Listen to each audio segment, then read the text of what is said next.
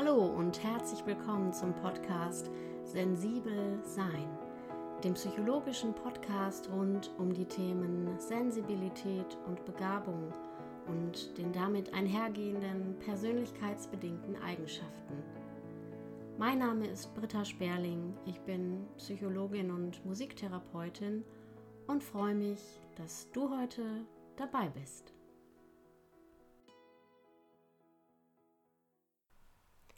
In Anlehnung an das Gespräch mit Judith möchte ich heute gerne nochmal gesondert und ein bisschen zusammenfassend der Frage nachgehen, inwieweit ähm, ja Hochsensibilität, Hochsensitivität denn nun eher zum Fluch oder zum Segen werden kann. Also wann eine Person in die Kraft, in die besondere Stärke und in die Ressource dieser Veranlagung treten kann und unter welchen Bedingungen aber eben auch eher die Gefährdung zur Ausbildung psychischer Erkrankungen oder auch sozusagen die unangenehmen und belastenden Seiten im Fokus stehen können. Und wie wir mit einem psychologischen Modell erklären können, wann sozusagen das eine oder das andere überhand nimmt und dass es dabei um ja generelle Vorstellungen oder generelle Zusammenwirkungsprozesse von anlagebedingten Besonderheiten und dem Einwirken von Umgebungsfaktoren geht und dass das natürlich für alle Menschen gilt, aber insbesondere die Frage beantworten kann oder es zumindest versuchen kann. Wirklich beantworten wird sie es vielleicht nicht, aber dieses Modell kann versuchen zu beantworten, ob eine Hochsensibilität sozusagen zum Problem wird oder eben nicht. Und hier spreche ich von dem sogenannten Vulnerabilitätsstressmodell. Das ist ja eine ganz gängige Vorstellung in der klinischen Psychologie oder allgemein in der Psychologie, die ähm, erklären kann oder die versucht zu erklären mit einem integrativen, umfassenden Blick, wann sozusagen bestimmte Faktoren und bestimmte Prozesse zusammenwirken, ähm, um dann im Endeffekt ja psychische Störungen, psychische Schwierigkeiten zu begünstigen. Und sie nimmt halt viele Facetten, wir sagen auch dazu multifaktoriell, ähm, in den Blick, dass es nicht ja eine lineare Ursache-Wirkungsbeziehung gibt, sondern Probleme immer aus dem komplexen Zusammenspiel von ganz verschiedenen Aspekten über Biologie, soziale Bedingungen, ähm, ja auch gesellschaftlich-kulturelle Hintergründe und so weiter geht. Und wenn dieses Diatis-Stress oder Vulnerabilitäts-Stress-Modell auf psychische Erkrankungen angewendet wird, wird immer davon ausgegangen, dass eine Person ähm, so etwas wie eine Disposition, also eine anlagebedingte konstitutionelle Veranlagung mitbringt unter dem Einwirken bestimmter Umwelt- oder Lebensereignisse, der sogenannten Stressoren. Ja, also alles, was ähm, an Reizen auf die Person einwirkt, das kann aus der Umwelt kommen, das können aber auch psychologische Stressoren sein, dass sie darüber sozusagen die Wahrscheinlichkeit, eine bestimmte Krankheit auszubilden, erhöht. Dass also die, ähm, es geht hier, wie gesagt, wie ich es gerade sagte, nicht um lineare Zusammenhänge, sondern um ähm, ja, Wahrscheinlichkeiten, über die wir sprechen. Und an der Stelle stellt sich dann eben die Frage, sind vielleicht hochsensible Personen, die dann eben unter sogenannten ungünstigen Bedingungen, also ähm, wie in vorherigen Folgen schon häufiger mal aufgeführt und erläutert, sowas wie ähm, ja, dysfunktionale frühe Bindungserfahrungen, vielleicht auch bestimmte traumatische Erlebnisse oder aber auch der allgemein niedriger angelegten Stresstoleranz oder der ja, erhöhten Neigung, dass das Nervensystem überstimuliert wird, sind sie durch diese Veranlagung, durch diese Disposition vielleicht generell vulnerabler, auch psychische Störungen bzw. psychologische Folgeprobleme auszubilden. Und das ist eben nicht einfach zu beantworten und vor allen Dingen nicht ähm, allgemeingültig zu beantworten. Das haben wir bei allen Menschen, diese Situation, dass wir ähm, Studien haben, die auf das eine hinweisen, aber teilweise eben auch andere Zusammenhänge darlegen. Und in der letzten Folge ähm, sagte ich noch, dass mir keine Studie wirklich bekannt ist, die einen direkten Zusammenhang von Hochsensibilität und dem Auftreten psychischer Erkrankungen darlegt. Ich habe inzwischen noch mal etwas intensiver recherchiert und bin dabei sehr wohl über einige Untersuchungen gestolpert, die ähm, sehr wohl solche Fragen versucht haben aufzugreifen. Zum Beispiel eine Untersuchung aus dem Jahr 2005,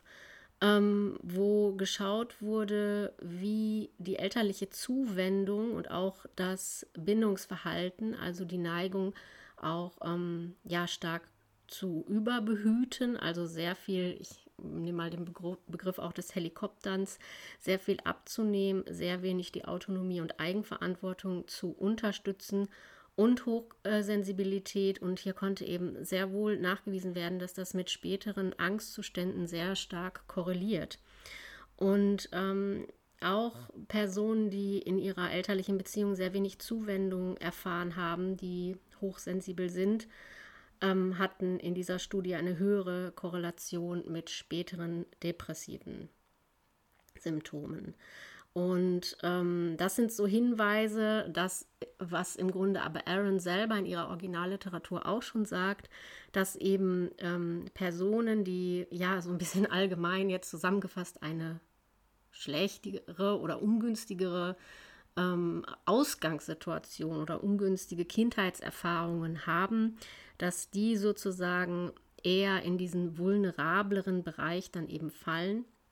und im Grunde einfach eine andere Gruppe darstellen als diejenigen, die ähm, in ihrer Ganzheit gesehen, gefördert und angenommen wurden und dann später auch in ja, der Kraft und in der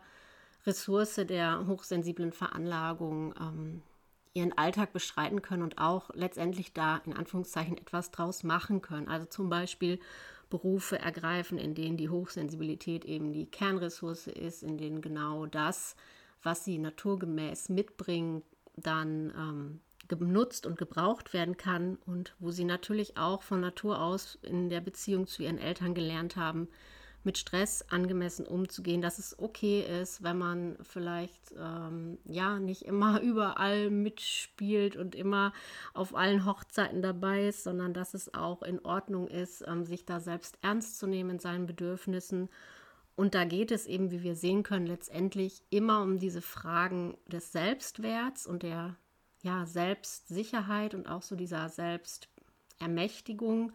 inwieweit man eben da ähm, diese Grundhaltung mitbekommen hat von früh auf, dass man da eben für sich einstehen darf. Und da kommt dann eben die Frage ins Spiel, ähm, ob hier Hochsensible generell anfälliger sind, ja oder nein. Und das ist zum jetzigen Zeitpunkt noch relativ schwierig klar zu beantworten. Aber was wir eben relativ sicher sagen können, dass eben ja, die sogenannte Vulnerabilität ähm, mitunter größer sein kann. Also dass im Grunde die An Art der Anfälligkeit auf negative Stressoren, Stimuli zu reagieren und dann eben mit sehr ungünstigen psychologischen Reaktionen zu antworten sozusagen, dass das erhöht sein kann. Auch der Autor Benham sieht eine sehr starke Korrelation von eben Hochsensibilität und ja, sozialen Ängsten, Vermeidungsverhalten und auch ähm, depressiven Tendenzen. Und ähm, Herr Pfeiffer hat im Jahr 2004 eine Broschüre herausgegeben in einer Klinik, in einer ähm, Fachklinik für Psychiatrie und Psychotherapie. Und er schreibt darüber, ähm, wenn Sensibilität eben zur Krankheit wird und ein ja, ähm, Zitat, was das eben sehr gut auf den Punkt bringt, ist eben, dass Sensibilität zwar keine Krankheit ist, aber sie erhöht die Empfindlichkeit und kann zu Ängsten und Depressionen führen, die das Leben massiv einschränken. Sensibilität ist eine Anlage, die ihr Leben prägt. Also hier auch nochmal diese Vorstellung gestützt, dass Sensibilität oder Hochsensibilität eben wahrscheinlich die Vulnerabilität oder die Anfälligkeit ähm, unter ungünstigen Bedingungen ähm, ja, mit massiven Ängsten und Depressionen zu reagieren, eben erhöhen kann. Und an der Stelle würde ich auch gern mal auf die ähm, Unterscheidung der Sensitivitätstypen eingehen, die Patrice Wirsch in seinem kürzlich erschienenen Buch über Hochsensitivität ähm, aufgreift. Wenn ich das richtig recherchiert habe, stützt er sich hierbei auf den Entwicklungspsychologen ähm, Professor Dr. Michael Plüß. Und ähm, im Grunde wird in der Unterscheidung, die sie vornehmen, ähm, auch dieses Vulnerabilitätsstressmodell mit eingebaut. Denn sie unterscheiden tatsächlich zwischen den sogenannten vulnerabel-sensitiven und den Vantage-sensitiven. Wobei eben die ja, vulnerablen Sensitiven besonders anfällig ähm, für Depressionen sein sollen. Und ähm, das stützt er auch mit Untersuchungen und Studien und häufiger auch an chronischen ähm, Beeinträchtigungen psychischer Art eben leiden. Und die sogenannten Vantage-Sensitiven ähm, hingegen ja in, in die Kraft kommen, sozusagen in die ähm, starke Verbindung auch mit ihrer Veranlagung und ähm, dass sie dadurch natürlich sehr stark in die Ressource auch kommen und ähm, vielleicht sogar resilienter und geschützter sind, psychisch zu erkranken.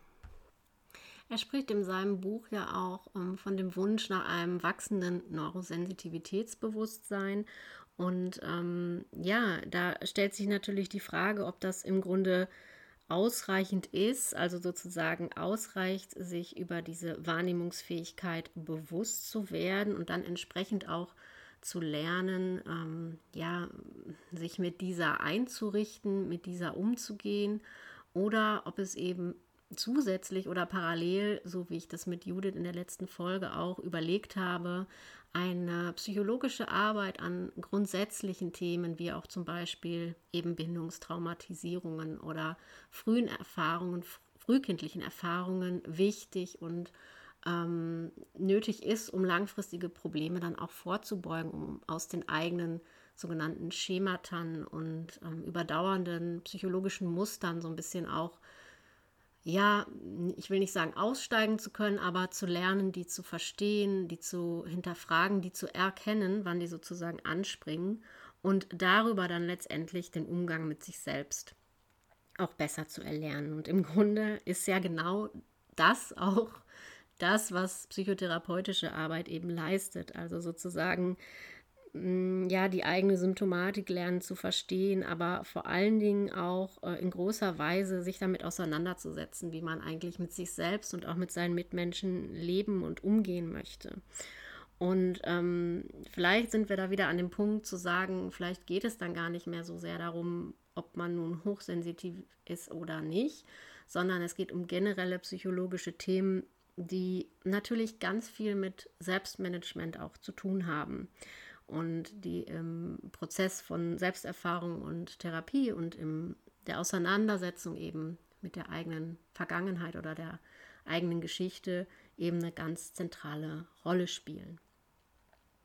Und ein weiteres ganz grundlegendes Thema, das ist auch so meine persönliche Beobachtung und Erfahrung, die ich ähm, inzwischen so gemacht habe, dass es neben den Themen rund ums Selbstmanagement vor allen Dingen auch um das Thema Stressregulation natürlich geht. In ganz besonderer Weise bei hochsensitiven Menschen. Da doch die Wahrscheinlichkeit, dass einfach ähm, ja, diese Stressschwelle, also dieser Peak, wo die Belastungsfaktoren einfach zu viel werden, dass der einfach niedriger ist und dass da eben viel schneller eine Überlastung, eine Überbordung eben stattfindet und man letztendlich für den konkreten Alltag, für sein konkretes Leben wirklich auch lernen muss,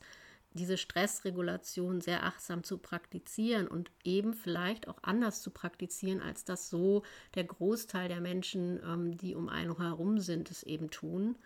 Aber das hat ähm, natürlich was mit der hochsensiblen Veranlagung zu tun, aber trotzdem auch mit der Art und Weise, wie ich gelernt habe, ähm, ja, mich selbst zu empfinden, wie mein Selbstwert eben ausgebildet ist. Und von daher ähm, hängt es einfach miteinander zusammen. Was sich generell schon ähm, darstellt in der Praxiserfahrung, ist das in der Gruppe der sogenannten vulnerablen Sensitiven, also die, die eben auch eher unter ähm, ihrer Sensitivität leiden und im Grunde damit überfordert sind, dass sich dort tatsächlich ähnliche ähm, Themen zeigen und widerspiegeln, nämlich ähm, ja wirklich schwierige und auch ungünstige frühe Kindheitserfahrungen, also frühe äh, Bindungserlebnisse wo eben auch dieses so wichtige Urvertrauen letztendlich nicht wirklich etabliert werden konnte, wo im Erleben später als Erwachsene häufig Angst und auch Misstrauen mitschwingt und auch ja im Grunde eine recht pessimistische Grundhaltung dem Leben, sich selbst und anderen gegenüber. Also dass man da schon spürt, da geht es nicht nur um die Hochsensibilität, sondern da sind schon auch tiefgreifende Beziehungsmuster, die da im Grunde ähm, ja am Urvertrauen knacksen. Des Weiteren lässt sich auch beobachten, dass die vulnerablen Sensitiven, die eben häufig auch ähm, ja, Schwierigkeiten haben, eine starke Selbstunsicherheit zeigen. Also das ähm, wird ja auch schon in der Folge über Selbstwert, Selbstunsicherheit, Selbstakzeptanz gesagt. Und auch Aaron sagt es ja eben in einem ihrer Standardwerke wenn früh sehr viel negierende Resonanz auf die eigenen Wahrnehmungen eben erfahren wurde, in Form von, ach, das kann ja gar nicht sein und nee, das ist nicht so, was du dir wieder einbildest, dass da natürlich eine sehr grundlegende ähm, Mangel an Vertrauen in die eigene Wahrnehmung sozusagen erwächst und man im Grunde permanent daran zweifelt, ob das, was man da jetzt empfindet und spürt, ob das nun jetzt wirklich so sein kann oder ob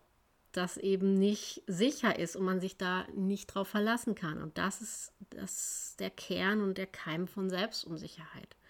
Und das wäre natürlich für die vulnerablen Sensitiven hm, auch ein, ja, ich sag mal, ein entscheidender Stressfaktor, ähm, der dann auch das Auftreten eben einer psychischen Erkrankung begünstigen kann, wenn er überhand nimmt. Auch dieser Bereich ähm, Fähigkeit zur Abgrenzung, der natürlich ähm, in dieser besonderen Fähigkeit auch alles mitzukriegen, aufzusaugen, sich sehr stark einfühlen zu können. Also dieses Überausmaß an Empathie,